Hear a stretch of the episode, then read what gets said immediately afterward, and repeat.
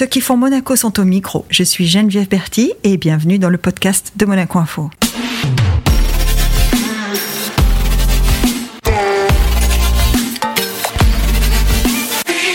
Notre invité du jour est avant tout un metteur en scène. Il a été directeur de l'Opéra de Monte-Carlo pendant près de 15 ans. Il est désormais le vice-président du Conseil national. Bonjour Jean-Louis Grinda. Bonjour. Jean-Louis, ça fait plusieurs casquettes différentes hein, d'avoir euh, d'être metteur en scène, d'avoir dirigé l'opéra, euh, d'être engagé pour son pays, en tout cas pour euh, la vie, dans la vie de son pays. Tout ça dans des lieux différents, parce qu'on a oublié dans cette introduction de parler d'Orange aussi, des corrégies d'Orange. Ça fait des distances. Comment on s'organise pour, pour tout gérer? Bah, J'y arrive déjà. Je ne sais pas vraiment comment je m'organise finalement mais j'y arrive. Voilà. J'ai l'impression d'avoir des journées de plus de 24 heures? Non, pas du tout. Non, non, non, non. J'arrive même à avoir une vie de famille. Je rassure tout le monde. Non, non, c'est important d'ailleurs pour moi de. Et alors j'ai une règle en plus, c'est que je ne parle jamais de travail chez moi. Jamais. Vrai, ça? Jamais. Jamais. C'est une règle que je me suis fixée il y a très longtemps et qui marche très bien parce que c'est quelque chose euh, qui l'espace privé, c'est ah. voilà, c'est pour parler d'autre chose que ce qui nous nourrit tous les jours là, mais, au travail et on s'intéresse à autre chose. Je m'intéresse notamment à mes enfants, à ce qu'ils font et, comment je peux éventuellement les aider. Donc ah. euh, voilà, donc j'ai, voilà, une tête plutôt bien compartimentée. Et je crois que j'ai, ça, ça doit être efficace. Je ne suis, ouais, je suis pas, je suis pas euh, spécialement euh, plus intelligent que la moyenne, ni plus doué, c'est pas ça. Mais je, sais que je peux travailler vite. Hmm. Voilà. Et ah bon, ça a toujours été comme ça. Ça, c'est, aucun mérite, hein. aussi. Donc, aucun mérite quand même. Si je comprends bien, chez les Grindins, on parle pas musique alors Ah si, on peut parler musique, on peut ah. parler. Mais, bon, mais par exemple, avec mes enfants, je parle de rap. Ah ouais Voilà, je parle pas d'opéra. C'est vrai parce qu'on a, on a l'image de Jean-Louis Grinda dans l'opéra, et donc euh, d'un homme qui est entouré d'un répertoire euh, plutôt classique. Donc euh, ça, ça veut dire, ce que tu viens de dire, ça, ça, ça laisse penser que pas que alors. Ah non, pas que du tout.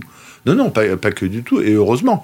Mais bon, c'est pas un titre de gloire. Je crois que tous les parents font ça avec leurs enfants. Quand ils discutent, ils ne parlent pas du passé, forcément.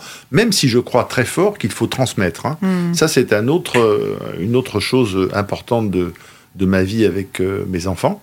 C'est que je leur transmets ce que j'ai appris de mes parents voire de mes grands-parents, et de ce que c'est, je leur transmets ce que c'est, notamment ce que ce, ce que ce pays est pour nous.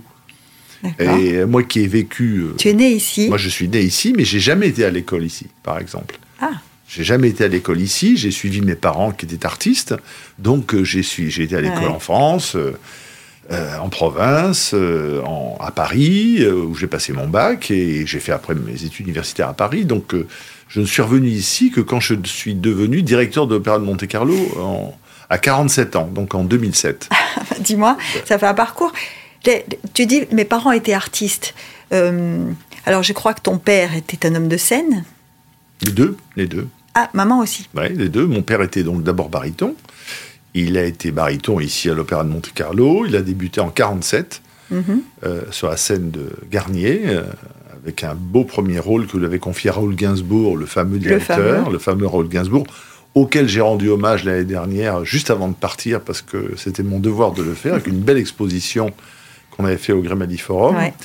Et euh, ma maman était, euh, était d'abord danseuse, très jeune, et puis après elle s'est mise elle s'est découvert une voix, et donc elle a commencé à chanter. Elle a fait une très très belle et grande carrière. Et mon père a abandonné le chant quand il, quand il a eu lui l'occasion de devenir directeur d'opéra. Voilà, c'était en 1960, l'année de ma naissance. Donc je n'ai jamais entendu mon père chanter sur scène, ce qui est un grand regret.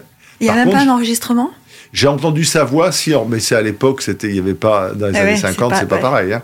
Donc j'ai entendu sa voix, si euh, quelqu'un un jour m'a envoyé la voix de mon père, c'était une grande émotion. Très, très grande émotion. Ah oui, j'imagine. Ah oui, vraiment. Et euh, ma maman, je l'ai vue en scène pendant toute ma vie. Hein.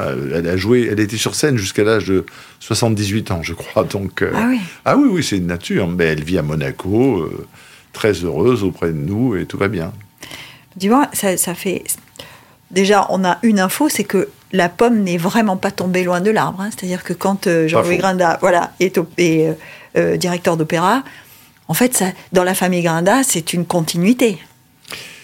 Oui, c'est-à-dire que j'aurais pu. C'est toujours le même truc. Hein, quand on a des parents qui font un métier de passion, et ce, ce métier vole les parents aux enfants. puisque l'artiste, par définition, travaille quand les autres se reposent. Euh, le week-end, le soir, et gens, mes parents étaient en répétition, et, et, surtout ma maman a beaucoup voyagé, parce qu'elle travaillait énormément, elle avait un grand succès personnel pendant toute sa carrière, donc, et, à l'époque, c'était l'époque où on jouait une série à Marseille, une autre à Toulouse, une autre à Lyon, une autre Avec à Bordeaux. les difficultés de déplacement qu'on connaissait déjà. Voilà, d'ailleurs, une anecdote amusante, euh, on habitait à l'époque à Dijon, mon père était directeur du théâtre de Dijon, et, et ma maman était la première femme de la rue de la rue où on habitait, la rue Chevreul, à avoir une voiture. Ah. avoir sa propre voiture. Et elle a acheté sa propre voiture pour pouvoir euh, tourner plus facilement, plutôt que de prendre le train avec les changements à la Roche-Migène, dont tout le monde a oublié l'existence, mais qui existait néanmoins de préférence dans le froid à 23h30. Ça, ça, il y a une autre info dans ce que tu viens de dire, c'est que chez les Grindas, la parité homme-femme, c'est un fait. Oui, c'est un fait, c'est vrai. Mais alors ça, c'est je crois que c'est vraiment inhérent aux artistes. Aux artistes, ouais. Ça, je crois profondément. Quand on est sur une scène, on joue des rôles. Mais euh, voilà, on est euh, vraiment le partenaire de son de, l'artiste en face de vous. On n'existe pas sans, le partenaire qui peut être un homme, une femme, deux hommes. On chante en duo, on chante en trio, et euh, on ne fait pas du théâtre tout seul. Ça, ça n'existe pas. Pas plus qu'on fait un journal tout seul, pas plus qu'on fait de la télévision ou une radio tout seul. Mais faire du théâtre tout seul, euh, si, il y a du one-man show, d'accord, mais, bon, c'est pas... la majorité du genre, hein, c'est comme les poissons volants, disait Audiard. Mais, en tout cas, de l'opéra seul, on n'en fait pas. Non, on n'en fait pas, ou très, vraiment, très exceptionnellement, et, euh, et voilà, ça c'est sûr que la, perception de la femme dans ma vie, mm.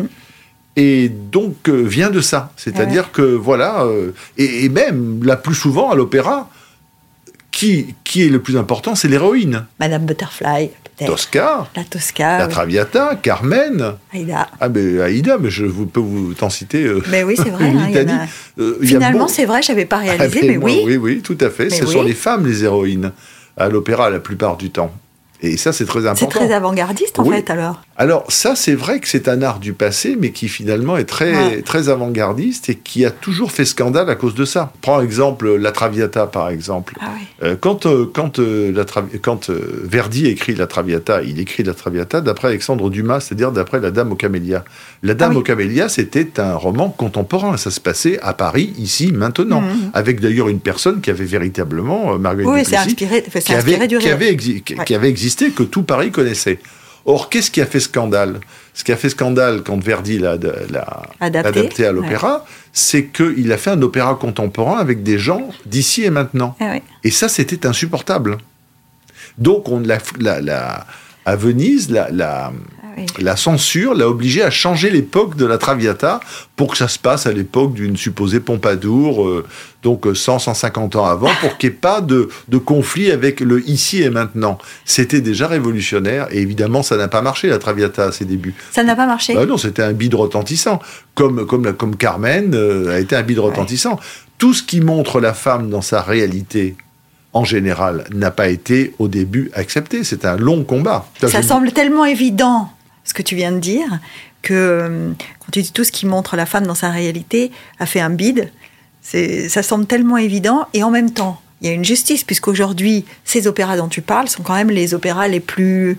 Les, qui attirent le plus de spectateurs, ou en tout cas, je sais pas comment vous appelez ça dans le métier, mais ceux qui doivent le mieux marcher. Ah oui, bah, évidemment, ce sont ceux qui remplissent les théâtres, euh, qui sont le plus joués qui sont le plus joués sur tous les continents, parce qu'on ne parle pas que de l'Europe. Aujourd'hui, on n'a jamais joué autant d'opéra dans le monde, puisque l'opéra est aux États-Unis, est en, Amérique du Sud, en Afrique, peu, en Afrique du Sud, il y a un opéra au Cap notamment, mais euh, beaucoup le fameux opéra de Sydney, dont le monde entier connaît l'architecture. Voilà, Sydney. Euh, tout, tout l'Orient, l'extrême, tout l'extrême-orient joue de l'opéra, mais avec des fanatiques incroyables. Au Japon, en Chine, c'est énorme le, le marché. Euh, en Corée, qui sont les Italiens de l'Asie, euh, comme on dit entre nous, et, puis, euh, bon, la Russie, n'en parlons pas, évidemment, et puis maintenant, aujourd'hui, les Émirats arabes unis, Oman, Dubaï, enfin, on essaye de faire de l'opéra de partout, parce que c'est un art qui, malgré tout, fascine. Mais oui, en t'écoutant, je me dis, il faut, il faut quand même que, que Jean-Louis nous explique cette universalité de l'opéra, parce que euh, y compris euh, quand on parle d'un certain style de vie, quand on parle d'une certaine catégorie de culture, il y a toujours, on parle toujours d'opéra. C'est toujours là. Oui, parce que l'opéra, contrairement à ce que beaucoup aimeraient véhiculer, est un art populaire. Oui. C'est le peuple. Finalement, oui. C'est le peuple qui a fait l'opéra. En France, c'est Louis XIV qui l'a voulu. C'est le roi qui l'a voulu pour la cour. Mais après, c'est le peuple qui s'en est emparé. Au, Mm. À l'opéra, on a exactement les mêmes couches sociales que l'on trouve au foot. Exactement. Ah Et je vais vous donner une idée, une idée du, du sujet, euh, parce qu'il me passionne en, en termes sociologiques. Paris Saint-Germain, Oui. c'est 800 et quelques mille spectateurs par an. L'Opéra de Paris, c'est 800 et quelques mille spectateurs par an. Ah ouais. Absolument. C'est singulier ça. C'est singulier, mais c'est une réalité. Et au PSG, vous avez le CAC 40, vous avez le, des présidents de la République, vous avez des grands diplomates, des grands capitaines d'industrie, Ouais. et vous avez le, le tout venant, hein, le- l'amateur de foot, Monsieur et Madame euh, tout le monsieur. Madame tout le monde, euh, voilà. Et à l'opéra, contrairement à ce qu'on pourrait croire, c'est exactement pareil, parce que sinon, on ne trouve pas 800 000 spectateurs qui sont patrons Non. du CAC 40, ça n'existe pas. Donc voilà, euh, l'opéra est une affaire comme le foot, c'est une affaire de passion. Il y a des gens qui vont à l'opéra, qui cassent leur, leur tirelire, par exemple, pour aller au Corrigi Oui, d'Orange. oui, je suis directeur des Corrigi d'Orange, je suis bien placé pour vous dire qu'il y a des gens qui, c'est leur sortie d'opéra de l'année, mais ils ne la manqueraient pour rien au monde. Parce que le- les conditions d'Orange, un théâtre antique romain, une Oui. acoustique extraordinaire, 7000 Magnifique, hein. 7000 spectateurs, mais les gens cassent la tirelire. chaque soir, 7000? Non, pas, pas toujours. C'est vrai que des fois, on fait 3000, 4000. On joue pas que de l'opéra, d'ailleurs. Mais ce que, ce que je veux dire, c'est que pour l'opéra, les gens cassent la tirelire, viennent, sentent que c'est un moment Ouais. qui sort de l'ordinaire. Mais c'est vrai à Orange, c'est vrai à Vérone, c'est vrai même à la Scala, c'est vrai à l'Opéra de Paris, c'est vrai dans beaucoup d'endroits. Est-ce que le répertoire de l'opéra peut encore évoluer? C'est-à-dire, euh, on connaît tout ce dont on vient de parler qui a déjà été écrit. Est-ce qu'aujourd'hui, on écrit encore de l'opéra ou pas? Tout à fait, on écrit beaucoup d'opéras. Et il y en a un qui est en train de montrer une voix très singulière, c'est Peter Gelb, euh, qui est un ami, qui est le directeur du Metropolitan Opera de New York, qui est donc euh, sans doute, si ce n'est le plus grand opéra du monde, mais un des trois plus grands. En tout cas, le, un des plus réputés. oui. Voilà, un des plus réputés, avec une très grande histoire, même si elle est moderne, hein, puisque c'était un opéra du du XXe siècle, contrairement à la Scala, l'Opéra de Paris, qui sont des opéras beaucoup plus anciens. Et alors, euh, Peter a décidé de présenter des- beaucoup de créations maintenant dans sa saison. Il a décidé de prendre ce, ce virage. Alors, le Covid a Ouais. sans doute un peu, non pas aidé, mais provoqué un peu plus ça, accéléré. Mais il a fait euh, des adaptations de films en opéra Hein pour mobiliser un public euh, qui ne venait pas, mais qui a voulu savoir ce que c'est que, ouais. ce que c'est que Deadman Walking, par exemple, euh, à l'opéra. Voilà, on a adoré le film. Qu'est-ce que ça va donner Qu'est-ce que ça donne euh, sur à l'opéra ouais. Et je pense qu'il est en train de réussir son pari. Parce qu'il arrive, pour faire ces opéras-là, à avoir des grands chanteurs Eh oui. et des grandes vedettes. Et c'est ça qui est important. C'est un pari risqué. hein. Euh, je crois que c'est un pari qui correspond à New York, Ouais. peut-être plus qu'à l'Europe. Peut-être plus bon. qu'à l'Europe, effectivement. Cette, cette envie de, de toujours euh, explorer de nouvelles orientations. De Parce que quand je pose cette question, je me dis que ceux qui nous écoutent peuvent peut-être imaginer que l'univers de l'opéra est un univers qui n'évolue plus. C'est faux. Alors ça, c'est oui, mais ça c'est toujours pareil. On Non, mais c'est une image d'épinal, hein, mais, on non, est là justement pour. On euh, est là pour en parler. Ouais. Et, et- et ben, d'abord, alors mon grand-père disait déjà à son fils, c'est un métier foutu. Depuis, c'est passé un siècle. Depuis, euh, ouais. Voilà, donc ça existe Et depuis. Jean-Louis, euh, Voilà. le petit Jean-Louis qui n'existait pas à l'époque, euh, Oui, voilà. est, aussi, est aussi directeur d'opéra. Donc, euh, Oui, voilà. Donc, il n'y a jamais autant de monde dans les opéras qu'aujourd'hui. oui, Puisque l'opéra est un art mondial, alors qu'avant, c'était un art européen uniquement. c'est vrai. Bon, alors, ceci Enfin, en tout cas, pour- l'opéra de Monte-Carlo, je te coupe une seconde. Bien sûr. Pour avoir un abonnement les 15 dernières années, c'était compliqué. hein. Très compliqué, oui, Très bien sûr. compliqué. Oui, oui, oui, Liste d'attente. euh, Alors c'est inhérent sans doute à la, à la programmation. Et puis l'Opéra de Monte-Carlo, la salle Garnier, c'est un des plus beaux du monde. Et c'est une petite salle de 500 places. Donc Ouais. c'est vrai qu'il y a une espèce de... Si on attire les gens pour voir des beaux spectacles avec des grands chanteurs, ben, il est évident qu'il y a une liste d'attente, on se précipite. Euh, si on avait une salle... De... Si on ne jouait qu'au Grimaldi Forum euh, ouais. avec 2000 places, par exemple, ça serait peut-être un petit peu différent, mais on Mm. profite aussi de, de ce lieu exceptionnel qui est la salle Garnier, qui est magnifiquement bien préservée d'ailleurs par l'SBM. Et... C'est une alliance d'ailleurs, l'opéra. C'est souvent le lieu et euh, ce qu'il y a sur la scène. hein. Tout à fait, Parce que tu parles de la Scala. La Scala, avant d'être un opéra, c'est un lieu bien sûr. où en même temps, C'est Ouais, un ouais. opéra et c'est un lieu. Ouais. On parle de la Scala comme euh, l'endroit où il faut avoir, euh, il faut avoir été pour, pour savoir ce que c'est qu'un théâtre euh, Tout à fait. de ce style. Il y a une gourmandise du lieu. Oui, c'est ça. Oui, il y a une gourmandise du lieu. On rentre dans un opéra euh, euh, et on. C'est toujours a- rouge. Alors pas toujours, il y en a des bleus. Il y en a des Il y bleus a des bleus, oui, tout à fait. Il y en a même certains, contrairement à ce qu'on pourrait croire, il y a même des verts que je connais. Ouais, ouais, ouais, Je croyais que les gens de scène n'aimaient pas le vert. Ça moi. dépend, des, ça dépend des pays, hein, ça dépend des. Ah, voilà. Il y a des traditions. euh, nos amis ça. italiens, par exemple, détestent le violet, euh, qui porte, qui est censé porter malheur. Donc, euh, ça donne parfois lieu à des scènes cocasses. Mais enfin, oui. Donc, le- on rentre à l'opéra avec une gourmandise visuelle déjà. Ouais. C'est ça qui est important. Il y a des opéras magnifiques comme la Fenice de Venise, extraordinaires, comme le San Carlo de Naples, qui est une beauté merveilleuse. La salle Garnier à Monte Carlo, euh, l'Opéra de Paris, qui est magnifique, et, et tant d'autres, euh, le, le Bolchoï à, à Moscou. euh, enfin, il y a, y a- y a- je prends des. Il y, a, il y a des salles extraordinaires dans des pays inattendus, par exemple la Géorgie. À Tbilissi, il y a, moi j'ai fait une mise en scène de Attila là-bas, et, euh, et ils ont repris plusieurs de mes spectacles d'opéra de Monte Carlo. Là, il y a tout un truc. Ils ont joué Bohème, euh, la production de l'opéra de Monte Carlo, ils ont joué Rigoletto, ils vont faire Samson, enfin. Enfin, on, a, on a pris un accord avec eux pour qu'ils prennent nos productions. Et Tbilissi, c'est un opéra magnifique de style mauresque, très étonnant. hein. Étonnant. Ah oui, très étonnant et très très beau. Donc vous voyez, Ouais, l'opéra, ça, voilà, ça existe. Euh, on parlait tout à l'heure de, de tes enfants, quatre, je crois. hein. Oui, Euh, ils sont musiciens? Tous. Ah bah, voilà. La pomme n'est pas tombée loin de l'arbre non plus. Non hein. plus. Tous. Est-ce que- est-ce qu'ils aiment l'opéra ou pas? Parce que moi, je voudrais qu'on parle des générations. Tu me dis, il y a tout le monde à l'opéra. Est-ce qu'il y a des jeunes? Ah oui, oui, il y a des jeunes. Oui, oui, il y a des jeunes. Mais euh, ça, c'est une question beaucoup plus, euh, beaucoup plus profonde. Ouais. Euh, elle n'est pas superficielle du tout, cette question-là. Il y a, il y a- il y a donc. Alors, mes enfants, tous mes enfants font, font- ont fait de la musique par choix, parce qu'on leur a donné la possibilité et le Mhm. choix de le faire. Ça n'a jamais été une obligation. Voilà. Donc, j'ai. mon fils aîné qui a fait de, la, ici à l'académie, il a fait du- de la guitare. Ma, fille, ma première fille a fait, a fait de la harpe euh, en musique-études. Euh, mon deuxième fils a fait du, du piano. Et la petite dernière a choisi également de, de faire de la harpe en musique-études. On a beaucoup de chance à Elle Monaco. aussi. Deux Ah oui. harpistes dans la Ouais, famille. Voilà, mais enfin pas professionnel. hein. Non, non, mais enfin, c'est- c'est pas banal quand même, Non, hein. non, c'est pas banal, mais c'est parce que voilà, le- l'enseignement est de grande qualité ici. On a beaucoup de chance de vivre dans notre pays. hein.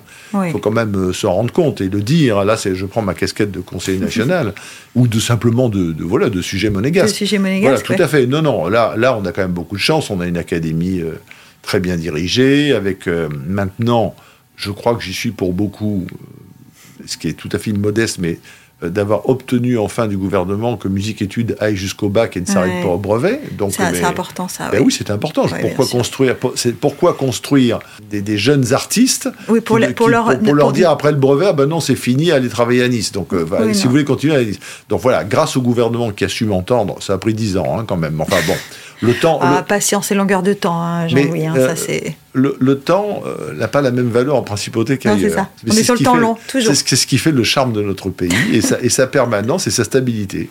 Et sa Et stabilité. sa stabilité, c'est vrai. Tout à fait. Mais voilà, donc finalement, ça a été euh, entendu et je suis très heureux. Et vous voyez, c'est comme quoi la vie professionnelle, la vie privée et la vie publique peuvent euh, parfois Peuvent interagir interagir. pour quelque chose qui me semble être une, une très belle chose. Donc mes enfants ont eu ce choix, ils l'ont fait, et je suis très content. L'opéra, c'est un art de l'immédiateté. C'est euh, c'est quelque chose qu'on prend comme un coup de poing, visuel, auditif. Ouais. C'est pas sonorisé et t'en prends plein les esgourdes. Donc parfois, euh, alors parfois il y a des soirées bien, parfois il y a des soirées exceptionnelles, et c'est ce que les gens viennent chercher. Ce- C'est jamais le même spectacle, même si c'est la même mise en scène, les mêmes chanteurs, c'est jamais le même spectacle. Et la surprise, c'est ça. Et les jeunes sont attirés par ce qui est fort. Et l'opéra propose quelque chose de fort. Ah oui, c'est c'est une émotion qui, qui peut être forte, oui. Ah oui, oui, tout à Oui, fait. oui. Mais ça peut être fort dans le rejet aussi. Oui, c'est vrai. objectivement. Il y a des gens qui détestent l'opéra, il faut les respecter. Moi, je, je- moi, j'aime, moi, j'aime ça, mais je comprends qu'il y a des gens qui détestent ça. Alors justement, parlons de comment tu arrives, comment tu débutes. Est-ce que c'est tu as débuté par la mise en scène ou est-ce que tu as débuté par le- le- la direction d'opéra? J'ai débuté par euh, une, licence de sciences économiques. Ah oui, bah, ça, ah, oui, bah oui, mais il faut le dire. Donc après mon bac, j'ai fait une licence de sciences éco à Paris, euh, une licence de droit en même temps. Et au moment où j'allais rentrer, parce qu'à l'époque c'était la possibilité, on pouvait rentrer avec deux licences quand on était étranger. Mhm. Et je, ne suis que monégasque, moi. C'est beau de dire, j'ai pas la double nationalité. Moi aussi, je ne suis que Voilà, non, mais quand je dis ça, c'est que j'ai pas la double nationalité. Donc quand on était étranger, on pouvait rentrer directement avec ce bagage-là, double licence, en deuxième année à Sciences Po. Ah oui, c'est vrai. Et donc. Euh, c'était une passerelle qui n'existe plus, mais qui existait à l'époque. Et mon père était ravi de tout ça. Et évidemment, j'ai fait l'inverse, puisque je, ne suis pas rentré à Sciences Po. Et euh, je suis rentré comme stagiaire non rémunéré à l'Opéra d'Avignon. Alors là, je crois que j'ai eu la, une des rares disputes avec mon papa, euh, où je, il m'a pas disputé d'ailleurs, mais j'ai vu la déception. Ah. J'ai vu la déception dans ses yeux. Pourquoi Parce qu'il euh, estimait que le métier que lui faisait n'était pas bon pour toi? Non, parce que je crois qu'il euh, voyait que j'étais doué pour les études ah, et qu'il trouvait il dommage. Que tu fasses il trouvait dommage, voilà, comme tout parent, il trouve dommage que bah, il est doué pour ça, pourquoi il le fait pas? Mais il ne soupçonnait pas que j'étais peut-être aussi doué pour autre chose. Voilà. Et que lui avait connu comme artiste des difficultés, parce que la vie d'artiste, c'était une vie difficile. Hein. Moi, je suis pas né, euh, je suis pas né avec des facilités financières. Euh, oui, on imagine bien les hauts, les bas, les moments où on tourne beaucoup, les moments où on ne tourne pas. mes parents, quand ils étaient artistes, l'intermittence n'existait pas. Hein. Ah Donc quand tu travaillais pas, tu n'étais même pas au chômage, tu n'avais rien. Hmm. Tu avais zéro. Donc, euh, mes parents travaillaient beaucoup pour remplir euh, la marmite. Ma maman a beaucoup, beaucoup, beaucoup travaillé. Mon père aussi. Hein. Mais quand en plus tu prenais la voiture, le hmm. train, les valoches, et qu'il fallait passer d'une ville à l'autre, c'était voilà. Et ce qui est formidable chez tous ces gens qui étaient mes amis, je fais une petite, des, amis de mes parents, ce qui est, et ce qui a conduit, je crois, une grande partie de ma vie, qui m'a servi d'exemple, c'est que tous ces gens qui travaillaient beaucoup, mais énormément, hein, et chanter le soir, finir à minuit, euh, parfois repartir en bagnole le lendemain matin à 7 h ah du matin pour aller dans un autre théâtre, eh bien, tous ces gens ne disaient jamais je suis fatigué. c'est prodigieux ça. Jamais. Le bah la seule chose que j'entendais dire, c'est bon, oh tiens, ce soir j'en ai plein les bottes. Ça s'arrêtait là. Les gens n'étaient pas fatigués. Pourquoi? Parce qu'ils n'avaient pas le loisir d'être fatigués. Il fallait pas. Et donc on y va. Bon, après, euh, quand on fait un métier de passion, parce que tu, disais l'opéra c'est avant tout une passion, hein, qui t'emporte ou qui ne t'emporte pas d'ailleurs. Euh, quand on fait un, métier de passion, on a moins l'impression de travailler. Ça n'enlève pas la fatigue, mais on le, on le verbalise peut-être pas de la même manière. On a la chance de vivre de sa passion, ce qui ah est mon cas, ce qui a été mon cas. Donc moi, je suis pas fatigué de nature, puisque je, je vis de ma passion. Voilà, j'ai jamais eu l'impression de travailler. Stagiaire à l'opéra, stagiaire non rémunéré à l'opéra d'Avignon. Ça n'a pas duré longtemps. Hein. Quoi, la rémunération ou le stagiaire euh, la, non. La non rémunération. Tu rentres dans l'équipe assez vite, c'est ça Oui, oui, et tout de suite, je rentre dans l'équipe à une place euh, formidable qui était euh, secrétaire artistique. C'est-à-dire que le directeur de, l'époque, qui, il se trouve, mais par un hasard fantastique, était donc directeur opéra d'Avignon, Raymond Dufaux, mais également venait d'être nommé directeur des Corrigies d'Orange. Ah tiens. Ah oui, oui, c'est freudien. Donc euh, voilà, et voit bien que je connais le métier par capillarité. Et bon, et je suis très enthousiaste, évidemment, j'ai 21 ans, hein. en 81, j'ai 21 ans, moi. Enthousiaste et passionné déjà Oui, oui, enthousiaste, passionné, et, euh, euh, voilà, et donc il, me, bah, dit, ben voilà, lui va m'aider, ça va être bien, et ben, j'ai passé trois ans formidables où j'ai appris où j'ai appris des choses qu'on croit qu'on connaît, mais en fait on ne connaît pas tant qu'on n'a pas fait. Donc là j'ai appris vraiment très bien mon... Enfin, j'ai commencé d'apprendre mon métier. J'ai continué pendant... jusqu'à aujourd'hui. Il y a eu un moment dans, ce parcours où tu, tu as questionné ce choix Jamais. Parce que on se dit toujours quand on s'engage dans une passion, est-ce qu'il y a un moment où on se retourne? Jamais. Jamais. C'est quelque chose... Euh, merci pour cette question. Parce que finalement, je ne me la suis jamais posée. Ben voilà, la réponse, est, là. La réponse est là. Je n'ai jamais euh, questionné ce choix. Je ne me suis pas posé dans un jour en disant tiens, euh, de quoi demain sera-t-il fait? Il y a eu. il se trouve que je n'ai depuis cet engagement à l'Opéra d'Avignon où j'ai hmm. débuté le 4 octobre 1981. Je m'en souviens comme si c'était hier. Ah oui, c'est précis. Ah oui, je me souviens très bien de ce que j'ai fait toute cette première journée, euh, à la minute près. eh bien, je n'ai jamais cessé de travailler. Je n'ai même pas eu un, deux mois de creux, trois mois de creux. J'ai travaillé tout le temps jusqu'à aujourd'hui. Tu, te rends compte que ça ressemble à un mariage? J'y mettrai quelques bémols parce que les mariages, ça dure pas forcément toujours. Mais là. Euh, Disons l'image oui, l'image du mariage. Oui, oui, mais euh, c'est un engagement. C'est un engagement personnel et je n'ai jamais souhaité remettre ça en cause. J'ai souhaité évoluer par contre. Ouais. D'où le métier de d'où la, mise en scène. la ouais. mise en scène euh, et même euh, ma vie de conseiller national Ouais, depuis 10 ans quand même maintenant, ce qui n'est pas rien. Explorer. Explorer. Explorer. Explorer. Ton métier, explorer ta- ton, ton engagement. Avant qu'on avant qu'on évoque d'ailleurs euh, ta vie monégasque, euh, moi je voulais qu'on revienne aussi sur l'arrivée de Cecilia Bartoli. Parce que quand on a dirigé l'opéra de Monte-Carlo pendant 15 ans, j'imagine que, un, prendre la décision de s'arrêter, c'est déjà quelque chose. Deux, euh, faire une transition avec un, avec un nom, euh, avec une célébrité, avec une artiste, euh, parce que Cecilia Bartoli, c'est beaucoup de choses en même temps. hein.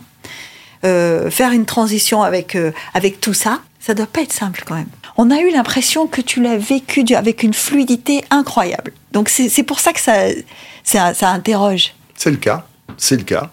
C'est le cas parce que euh, d'abord, j'ai décidé de m'arrêter. Oui. Personne ne m'a demandé de partir. Oui, moi je me souviens le jour où tu me l'as dit. Ouais. Je me souviens. Donc j'ai décidé de m'arrêter et c'était une décision qui a été mûrement réfléchie, euh, qui était ressentie.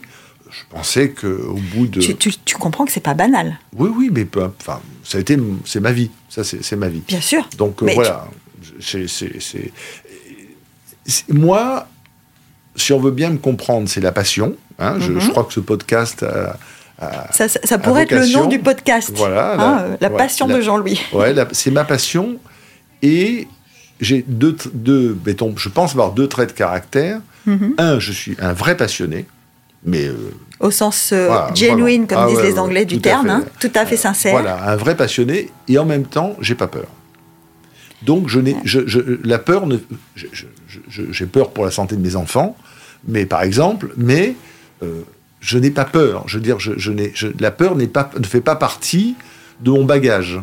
Donc, je n'ai pas peur du lendemain, de prendre, j'ai pas peur de prendre des risques, j'ai pas, prendre- j'ai pas peur de prendre des coups, euh, j'ai pas peur de, de, de, de me mettre. Pas idiot, je vais pas mettre en danger physique. oui. hein. Bon, j'ai des responsabilités, ne serait-ce que familiales, mais voilà, j'ai pas peur. Voilà, donc euh, et je suis pas facilement impressionnable non plus. Ouais. Ce qui est Est-ce une que, grande chance. est-ce que, c'est le fait, quand tu dis j'ai pas peur, est-ce que euh, Jean-Louis Etienne me disait, puisque je lui posais la question, il était assis euh, à ta place, et je lui posais la question de l'exploration en solitaire, euh, tr- 63 jours par euh, moins 52, etc. Et je, lui- je lui dis, est-ce que vous avez eu peur?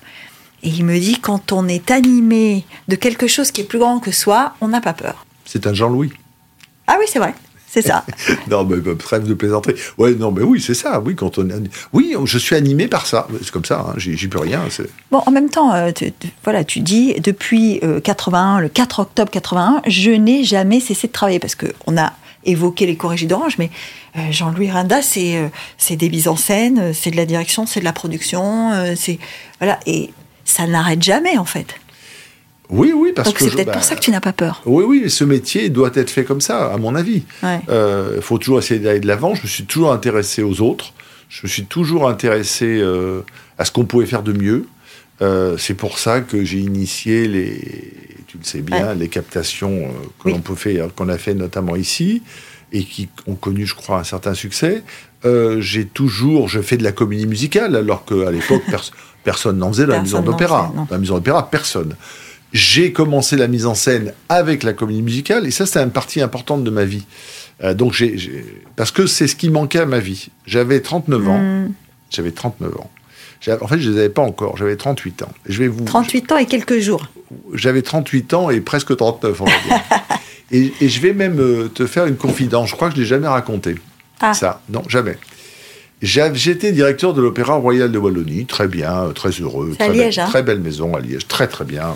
Grand opéra, 350 personnes permanentes, un budget important, des difficultés bien sûr, mais euh, on jouait, on avait 120 levées de rideau par an, donc euh, un Une belle un machine. ouais, ouais, une belle machine, une très belle machine où j'ai beaucoup travaillé avec beaucoup de bonheur. La Belgique est vraiment un pays formidable. Ah oui. Vraiment formidable. Et je les aime vraiment beaucoup. Et je leur suis surtout très reconnaissant. Donc, euh, j'étais là-bas et j'étais directeur, j'avais 30, euh, voilà, 37 ans. Mm. Et euh, il manquait quelque chose à ma vie. et ce qui manquait, c'était d'être un artiste. Je savais ce que c'était d'être un directeur d'opéra, je savais ce que c'était de travailler avec des artistes, mais j'avais besoin de m'exprimer sans doute moi-même. Et comment ça s'est passé? Ça s'est passé que, euh, pour les mêmes raisons que j'ai quitté l'Opéra de Monte-Carlo, je pensais que j'avais fait mon temps à Liège, je le pensais. Je dis, tiens, il faut peut-être penser à autre chose. Euh, je donc euh, présenté ma candidature à l'Opéra de Genève. Hmm. Et j'ai été retenu dans les trois derniers à l'Opéra de Genève. La shortlist de Genève. La shortlist de Genève, voilà, dans les trois derniers. Mais j'avais 37 ans. Hmm. Et pour nos amis helvètes, d'abord, il y avait des gens de qualité, hein, la question ne se pose pas, mais on m'a fait comprendre malgré tout que repasser au prochain tour, parce que quand même, on ne va pas nommer un type de 37-38 ans, ça fait pas sérieux. Donc, je rentre, je rentre de, de Genève. Je rentre de Genève, je prends l'avion. Euh, je rentre à, Genève. J'avais atterri à Paris parce que j'avais un dîner avec Michel Legrand et Didier Van Cloelart. Tout ça est très précis. Dans le taxi qui m'amène d'Orly à, à mon rendez-vous, c'est là où je décide de faire une mise en scène parce que je ne voulais pas rester sur cet échec. Ça aussi, c'est précis. Hein. Oui, tout à fait. Je ne voulais pas rester sur cet échec. On est presque avec toi dans le taxi sur, le, moment. Hein. Ah ben j'y étais. D'abord, j'avais mon taxi. D'ailleurs, le, portable n'avait plus de batterie, donc euh, j'étais bien tout seul dans ce dans ce taxi en donc en 2000. C'était en oui 1998, janvier 98, et voilà. Et là, je décide de faire Chantons sous la pluie. On me regarde comme un fou. On dit mais attends Qu'est-ce que c'est que ça euh, Oui, ça a dû, ça a dû ah surprendre, effectivement, parce que là, là, encore, on se dit, on est bien établi, on marche, on a la tête d'une machine euh, qui a le respect, euh, tout marche bien, on fait ses classes, on avance bien. Pourquoi? Eh ben parce que ça manquait, voilà. Et le coup de bol dans tout ça, c'est que ça a marché. Bah, le coup de bol. Si, si. Bah, c'est peut-être le résultat du boulot, quand même. C'est le résultat du travail, certainement, mais en même temps, il y a toujours une part là-dedans un peu mystérieuse. Oui, d'accord, il y a une part de chance dans tout ce qu'on fait. Il y a une part mystérieuse, la chance, on la provoque, je veux bien, mais il y a aussi une part mystérieuse, hmm. et c'est très bien comme ça que cette part mystérieuse existe. C'est ce qui permet d'ailleurs d'avoir des succès et aussi d'avoir des échecs. Quand on, même quand on met tout ce de son côté, des fois, on fait ce qu'on appelle un bid, et on sait bien que dans notre métier, ça arrive. Voilà. Même si on a tout fait pour que ça soit bien. Donc là, ça n'a pas été le cas. Et euh, j'ai connu un grand succès avec ce spectacle. Que tu as présenté où? À Liège ou à Paris? À Liège, et puis dans plusieurs théâtres français, puis à Paris au Port Saint-Martin. Et là, je gagne, pour ma première mise en scène, le Molière du meilleur, du meilleur spectacle et la meilleure mise en scène. Voilà.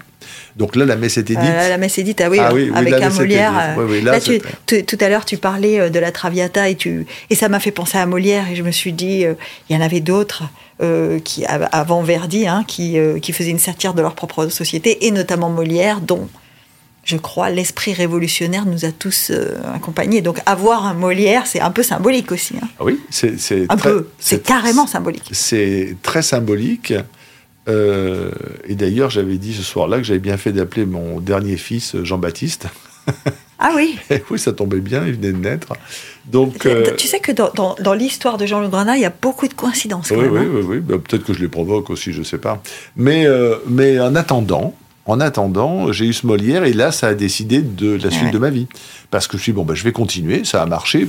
J'ai eu un succès public, critique et professionnel. Donc là, il bah, faut y aller. Et donc ma vie, de ce moment-là, je suis devenu euh, plus qu'un un directeur d'opéra, je suis resté, mais je suis devenu un metteur en scène qui a commencé à beaucoup travailler et, qui, depuis maintenant euh, quelques années. Qui travaille toujours beaucoup. Qui travaille énormément, beaucoup. Là. Cette année, j'ai fait, euh, en 2023, depuis le 1er janvier 2023, j'ai fait 10 productions, ce qui est énorme. c'est énorme. Énorme. Avec beaucoup de reprises, avec euh, la moitié de reprises, de certains spectacles d'opéra de Monte-Carlo, mm. entre autres, et d'autres. Et puis beaucoup de créations également dans différents pays. Donc je suis très heureux. Je vois ça.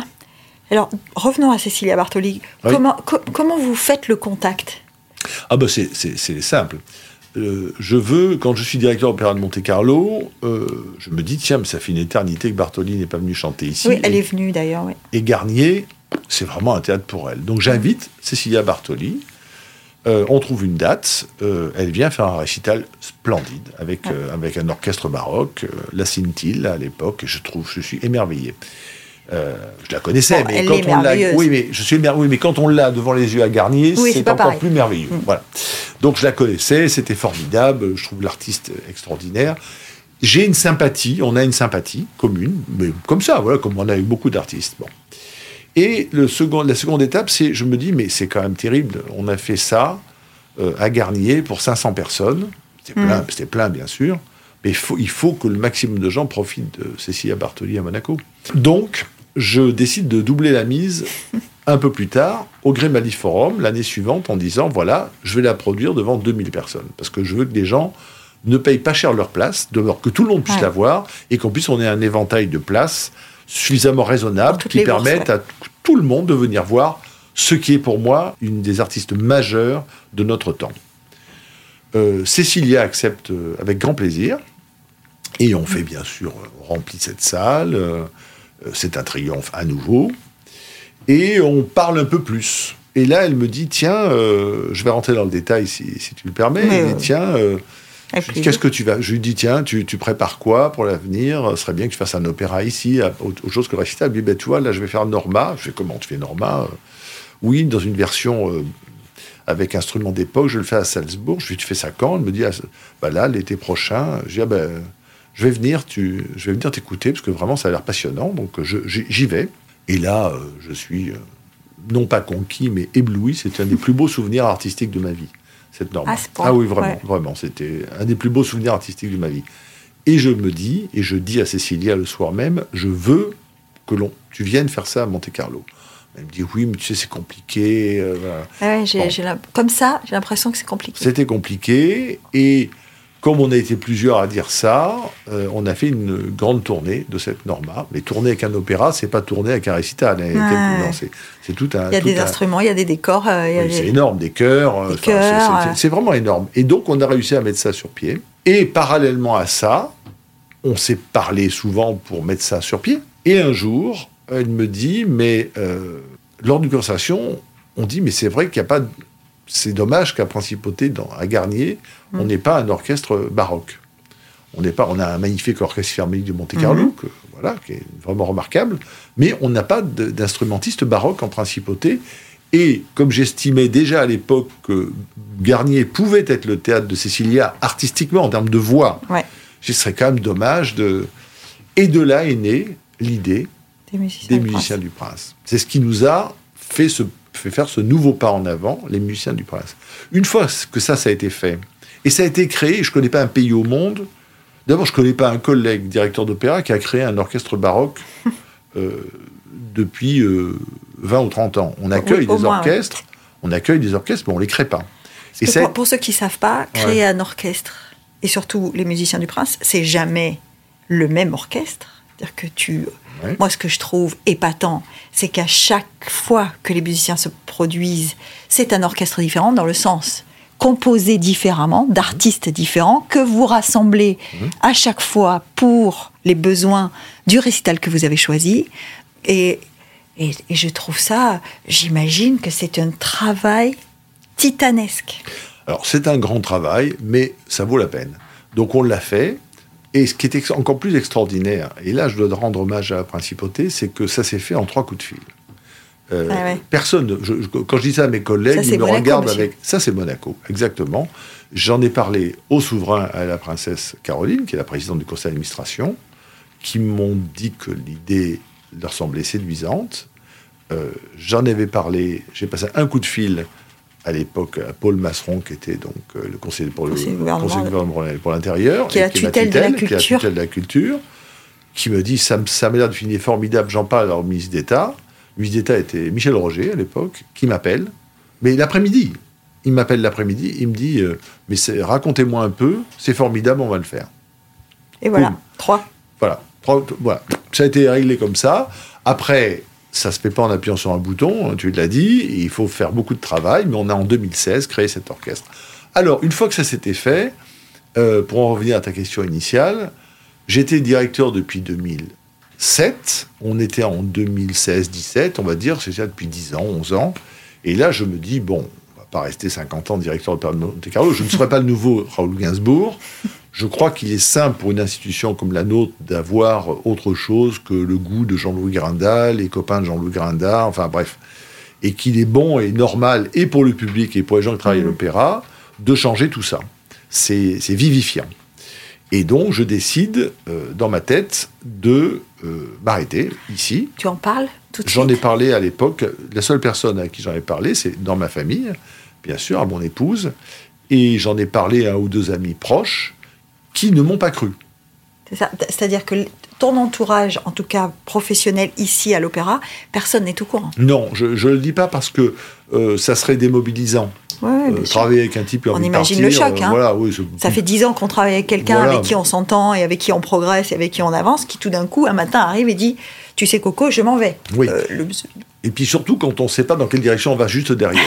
Donc c'était en prenant l'équation globale, c'est-à-dire que Mhm. dire non seulement je vais m'en aller, mais je veux que tout de suite on ait une solution de recherche. excellente Voilà. et meilleure. Et donc. La euh, barre était quand même très très haute. Oui, oui, mais non, mais c'est meilleur, incontestablement. Donc, euh, je décide de m'arrêter et je réfléchis à qui peut me succéder. Et je ne vois en face de moi, j'ai plein d'options, hein, plein, plein, des gars pour diriger, des personnes, des hommes ou des femmes pour diriger le de Monte Carlo, il y en a. Mm. Mais il faut l'exceptionnel. Quoi de plus- qui de plus exceptionnel que, de, que Cécilia Bartoli? Avec la légitimité des musiciens du Prince. Ce qui me surprend, c'est qu'elle ait accepté. Alors, elle n'a pas accepté. Ah, tu Non, vois non. que j'ai mis le doigt dessus. Ouais, ouais, elle n'a pas accepté tout de suite, elle m'a regardé avec des grands yeux et elle ne m'a pas cru. Elle m'a dit non, mais tu vas pas t'arrêter, ta situation est formidable, ça marche Ce qu'on fait, c'est génial. Voilà, tu vas pas t'arrêter. Je lui ai dit si, si, Cécilia, je vais m'arrêter, je voudrais que, je voudrais que tu me succèdes, réfléchis. Bon, elle m'écoute, mais voilà, comme ça. Elle-même euh, très très très occupée par. Oui, euh, mais, mais, mais elle ne croyait pas que j'allais m'arrêter. Hmm. Elle me dit, tu vas pas quitter cette situation, tu as tout ce que tu veux ici, tu es chez toi, enfin, tu as des Oui, oui. spectacles. enfin, à bien y réfléchir et vu euh, avec le prisme Cécilia Bartoli, on est bien d'accord avec elle. Hein Oui, oui, oui, mais je suis d'accord avec elle. Ouais, C'est- ouais. pas, c'est dans, enfin, si je me mets à ma place, si je peux me permettre, c'est pas, c'est vraiment pas raisonnable ce que j'ai fait. C'est vraiment pas raisonnable. Non, non, Ouais, absolument Enfin, c'est pas. pas banal en tout cas. Ce n'est, ni banal ni raisonnable, mais il fallait le faire parce que je sentais en moi-même qu'il fallait le faire pour l'institution, pour le pays, Ouais, pour moi et pour moi. Et donc est arrivé le jour où j'ai décidé de m'arrêter et j'ai décidé le jour et l'heure. Euh, et je dis à Cécilia bon, j'ai rendez-vous. euh, j'avais pris rendez-vous avec le souverain et avec la et avec la princesse de Hanovre. Et je dis, écoute Cécilia, Je là maintenant, la semaine prochaine, je leur dis que je m'en vais. Donc soit tu me dis oui, j'accepte de te succéder, soit euh, je choisis, je vais rentrer dans un autre process. Euh, alors là, elle est sidérée. Elle me dit, laisse-moi un peu de temps quand même, là, tu me prends de cours. Dis, non, je te prends pas de cours, ça fait un an et demi que je t'en parle, je te prends pas de cours, tu le sais. Voilà. Donc, euh, et symboliquement, je crois, je, je crois que symboliquement, c'est le jour de son anniversaire qu'elle m'a appelé pour me dire qu'elle acceptait, qu'elle acceptait que je présente son nom au souverain, parce que c'est pas parce que je décide que que ça va se faire. Et donc, euh, je vois le souverain, je vois la princesse, et les deux sont, sont un peu étonnés euh, Ouais, c'est ça la question. Ils sont étonnés ou pas? de mon départ? Oui. Bah, euh, oui, parce que, alors, de deux façons différentes.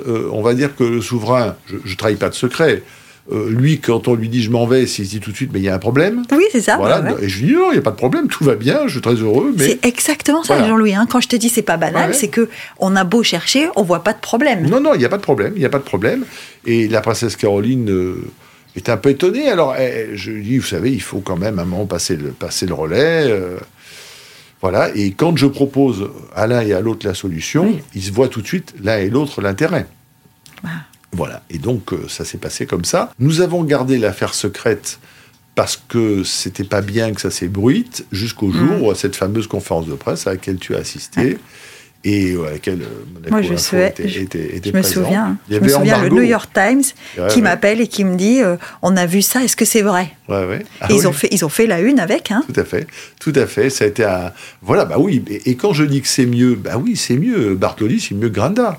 Euh, non, mais c'est pas. Mais oui, mais Est-ce que ça se compare? Oui, absolument. Ça se mais, mais bien sûr, ça se compare. Évidemment, ça se compare.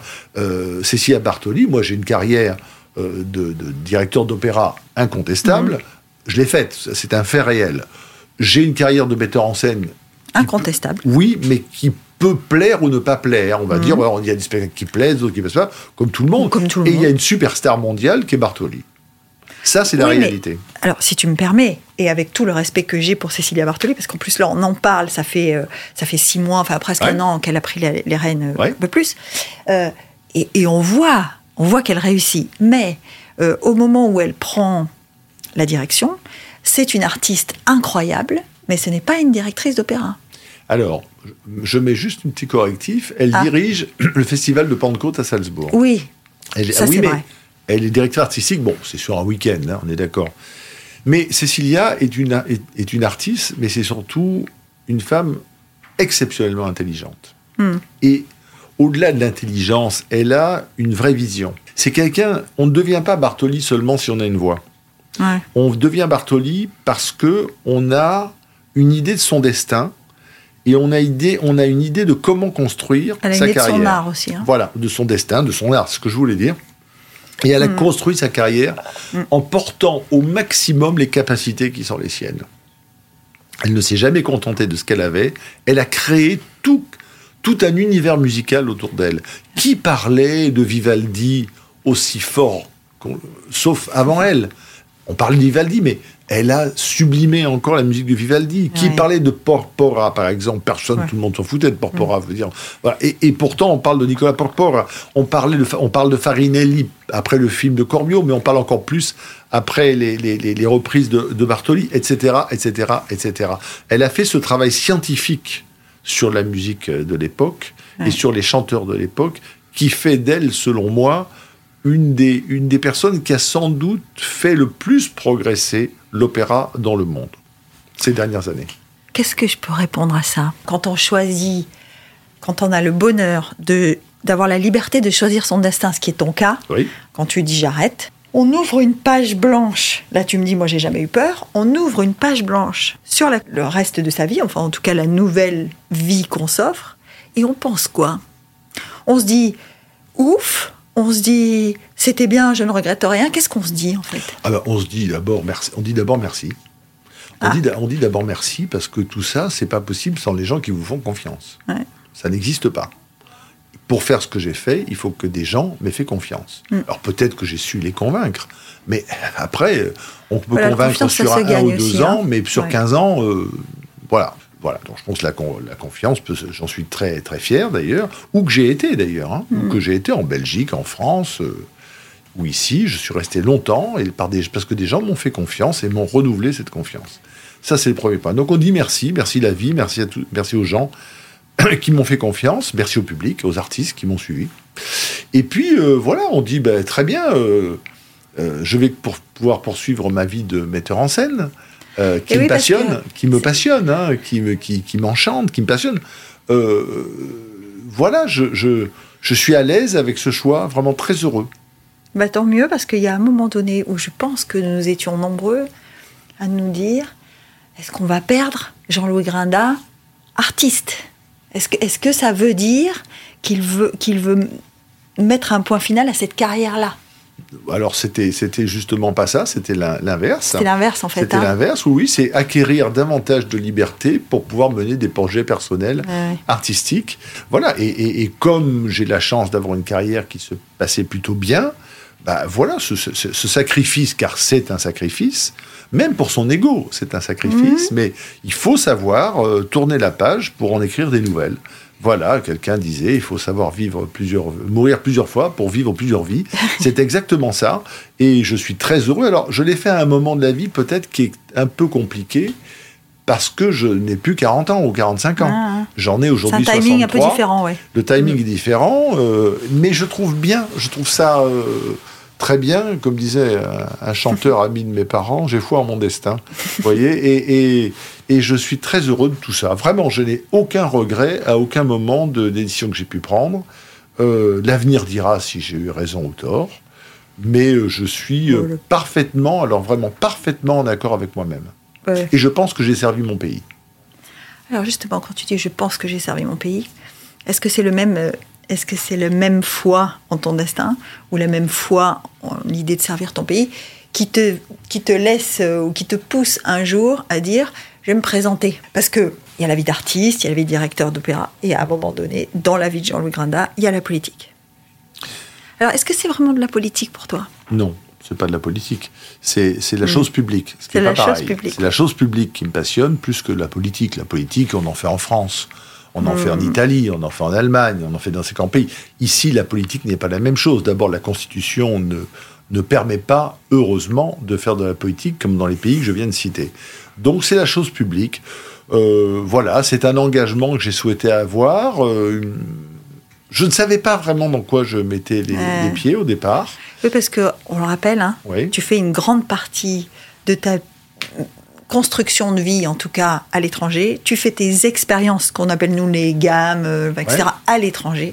Donc quand tu reviens à Monaco, l'engagement pour la chose publique, il est certainement teinté d'autres choses, puisque tu n'as pas vécu Monaco depuis tant d'années, euh, là, euh, installé euh, sur un fleuve tranquille, je dirais presque.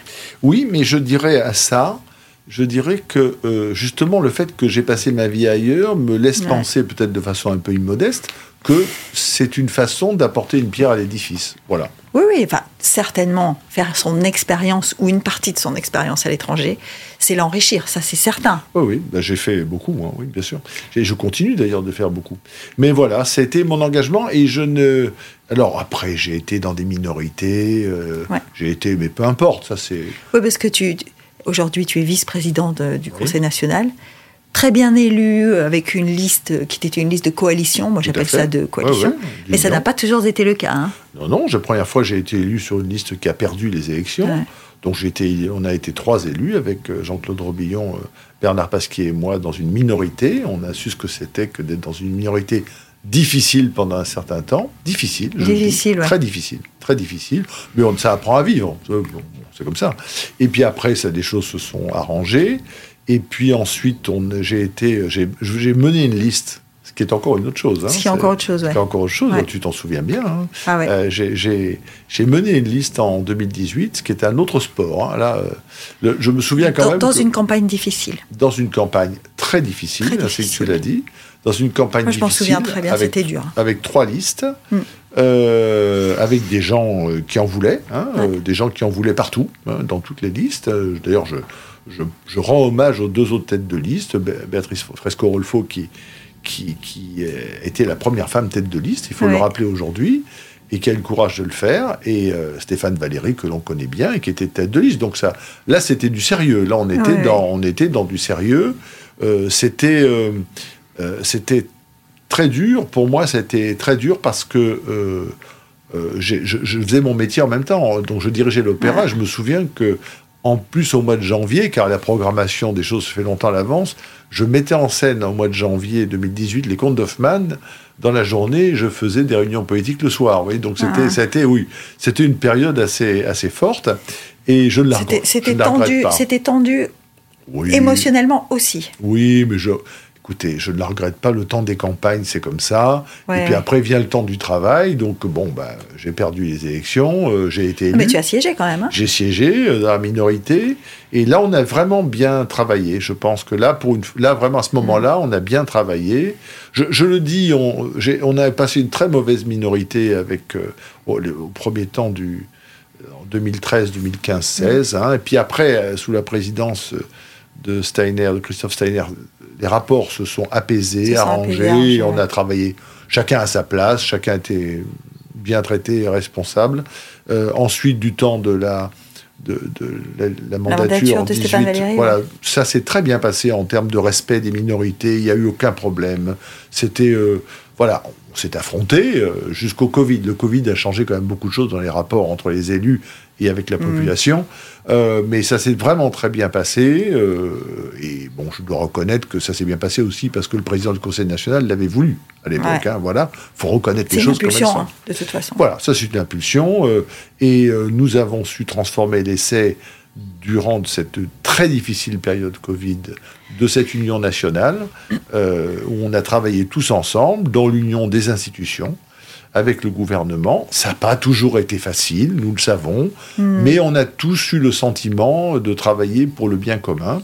Et le pays s'en est finalement plutôt mieux sorti qu'ailleurs, parce qu'on a su euh, transcender nos différences et unir nos forces. Quand j'ai unir nos forces, aussi bien au Conseil national qu'avec euh, l'exécutif, le gouvernement, sous la, bien sûr la, la direction euh, mm. du, souverain.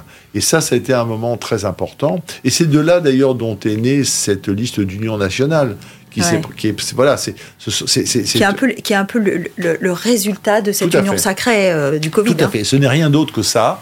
Euh, ce n'est rien d'autre que ça. Je suis bien certain que dans dans quatre ans maintenant, il y aura plusieurs listes, et ça sera très bien comme ça. Et ça sera très bien comme ça, parce que la vie démocratique ne peut pas se résumer à une liste.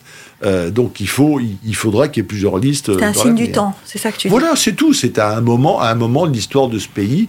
Euh, il y, aura eu un avant et un après Covid. Voilà. Bah, je pense que pour le monde entier, hein, il y aura, eu un avant et un après. D'ailleurs, euh, d'ailleurs, avant qu'on continue, mais comment tu l'as vécu toi personnellement la, période du Covid? Ça a été dur parce que pour les artistes en général, ça a été une période difficile. Alors c'était terrible parce que, enfin terrible. D'abord, je, n'ai pas été malade. J'ai été malade, mais j'ai pas été gravement mm. malade. Euh, dans ma famille, euh, certains l'ont été, euh, ont laissé leur vie. Mm, c'est dur. Dans ma famille proche, en principauté. Donc, nous avons, ma famille a été frappée. Et, comment dire, professionnellement, ben je n'aurais jamais, jamais imaginé un jour arriver sur une scène d'opéra, sur une scène de théâtre, et dire le spectacle est annulé, tout s'arrête. C'est ce que j'ai fait, c'est-à-dire un spectacle avec euh, Cécilia Bartoli. Cécilia Bartoli, C'était le Contori, et je me suis vu arrêter, je me suis vu arriver sur le plateau un vendredi, de mémoire, je crois que c'est un vendredi 13 en plus. et en mars, lundi 16. En mars. c'était lundi 16 que bah, le, confinement démarrait. Enfin, le, ce qu'on appelle le confinement. Enfin, tout s'arrêtait le lundi 16. Et donc, c'est comme ça que je suis arrivé sur le plateau. J'ai d'abord voulu parler, j'ai pas parlé à tout le monde, j'ai parlé d'abord aux techniciens, aux intermittents du spectacle, qui sont avec nous. Je leur ai dit, écoutez les gars, euh, voilà. Et puis après, j'ai parlé aux artistes du chœur, et puis après, j'ai parlé aux solistes. Et on a arrêté. Et ça, c'était un moment dont je me souviendrai toute ma vie. Et beaucoup de gens sentaient qu'il se passait quelque chose de ah, très, grave, de très grave, sans sans savoir vraiment, mais on sentait que ça allait être très grave et on se trompait pas. Est-ce qu'aujourd'hui, Jean-Louis Grinda, euh, parce que comme tu as dit, un jour je m'arrête à l'opéra, la question que moi j'ai envie de poser, de te poser, c'est est-ce où tu en es de ton engagement? Est-ce que tu penses que tu, tu es à un moment où tu entrevois autre chose, une, plus de perspective ou pas? Ah oui, oui, oui, bien sûr. Ah oui, tout à fait. Ah ben voilà mais, dans, quel niveau professionnel bah, parce que euh Non, non, j'allais te dire, j'allais te dire, Jean-Luc Grinda, vice-président du Conseil ah, national. Est-ce qu'il va s'arrêter hein, Est-ce qu'il, est-ce qu'il a, il a en tête de s'arrêter, ou est-ce qu'il veut continuer? Alors là, alors, ah alors, je vais être précis. Moi, pour moi, je parle de ma vie professionnelle. Quand je disais, je me projette toujours dans les nouvelles choses. Alors là, on est au bout d'un an de mandat. Je n'en suis pas encore fatigué. C'est ma ah, onzième année. C'est ça. Oui, parce que ça fait quand même un moment. Hein. Oui, ça fait 11 ans que je suis élu. Je ne suis pas fatigué. Et je crois qu'après, ce sont les événements euh, qui, euh, qui décideront euh, de l'utilité ou pas.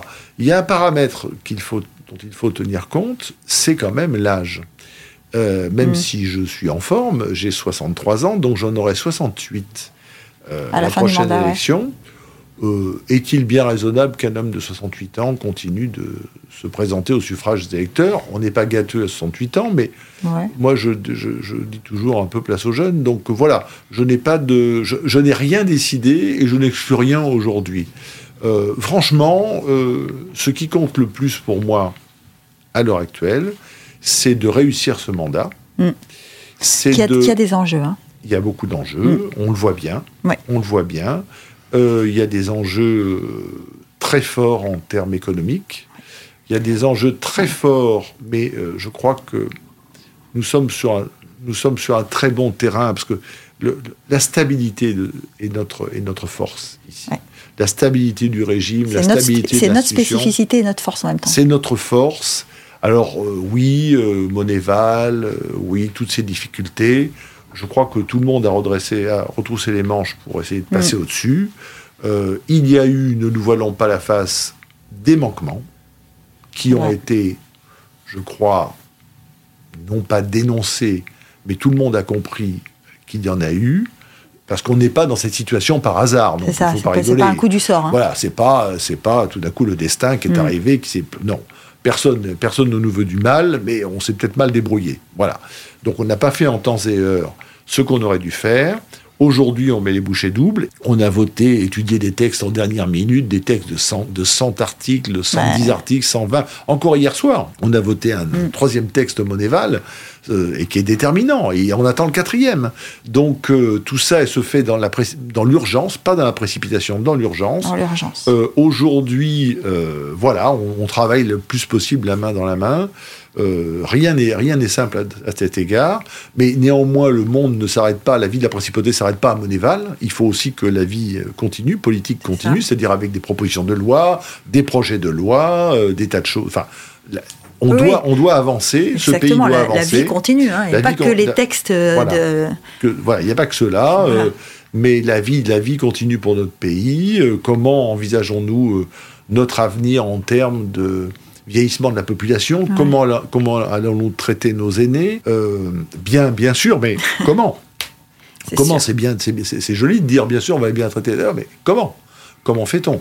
Donc euh, tout ça, c'est un travail passionnant qui est au service de la collectivité et qui symbolise bien, je trouve, euh, mon engagement qui est outre les aspects économiques auxquels, et financiers auxquels je me suis intéressé, euh, s'oriente aussi beaucoup vers les sujets sociétaux, parce que je rappelle, ça me permet de l'occasion de me faire un peu de pub ici, que euh, en juin 2013, c'est moi qui ai déposé la proposition de loi sur euh, le pacte de vie commune, qui était donc une sorte de pacte à la monégasque et qui concernait les couples de même sexe, comme de sexe opposé, donc comme de sexe différent, non pas opposé mais différent.